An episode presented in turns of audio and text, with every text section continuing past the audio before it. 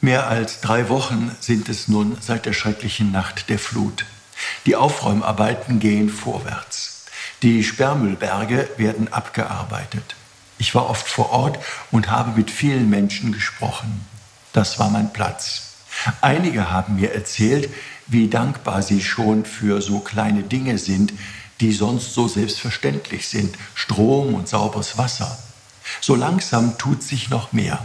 Aber immer noch wird an vielen Stellen gekämpft, immer wieder Tränen angesichts der Trümmer, dem Verlust und der Ohnmacht. Und dann auch, wenn es wieder einmal regnet, dann kommen die schrecklichen Bilder wieder hoch.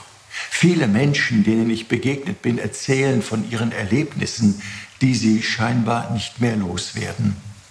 Traumatisch.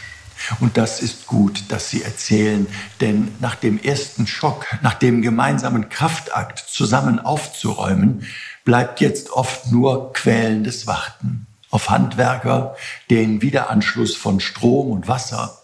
Und die Erinnerung kommt wieder und das Grübeln beginnt. Sie merken, es wird nie wieder so, wie es war.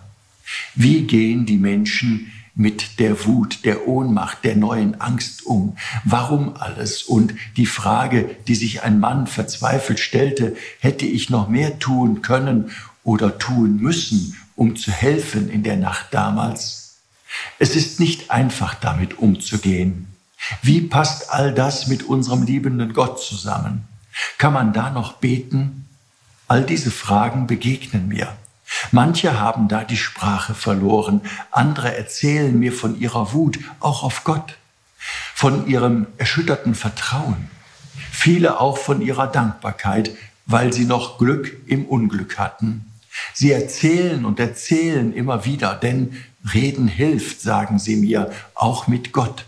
Im Zweifelsfall zu klagen oder einfach Kraft und Trost zu suchen, im Gespräch mit ihm und seinen Seelsorgerinnen und Seelsorgern. Auch dafür sind wir da. Auch dafür ist er da. Ihr Rainer Wölki, Erzbischof von Köln.